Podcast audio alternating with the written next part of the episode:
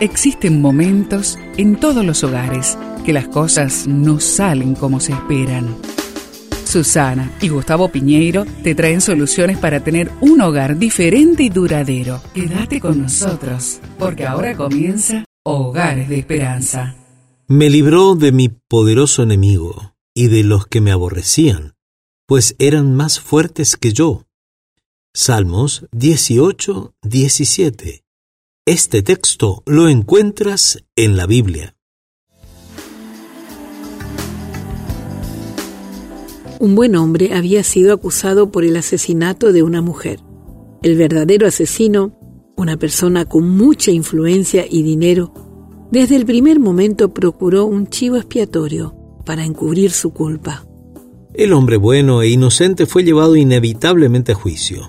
El juez estaba involucrado en el complot y queriendo aparentar justicia y rectitud, le dijo al acusado, Como usted tiene fama de ser un buen hombre que cree profundamente en Dios, vamos a dejar en manos de él su destino.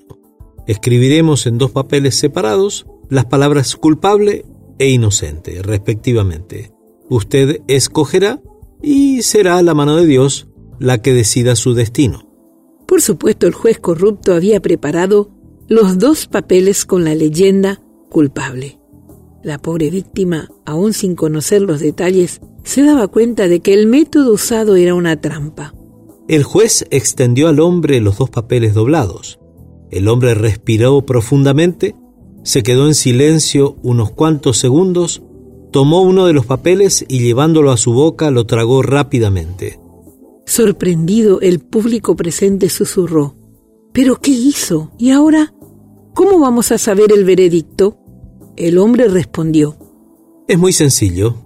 Solo es cuestión de leer el papel que queda para saber lo que decía el que me tragué. Para meditar y sacar conclusiones en familia.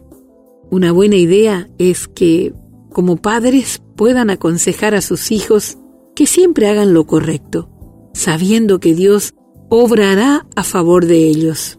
Es bueno entender que Dios siempre tiene algo mejor para nosotros, que Él puede librarnos incluso del más poderoso enemigo y aún de los que hablan mal de nosotros, pero hay que confiar en Él. Te invito a orar.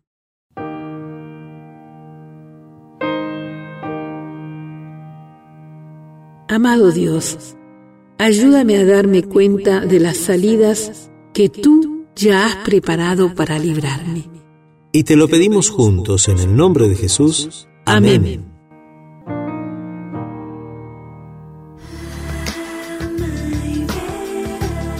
Esperamos que el tema de hoy, junto a Susana y Gustavo Piñeiro, haya traído la esperanza a tu vida.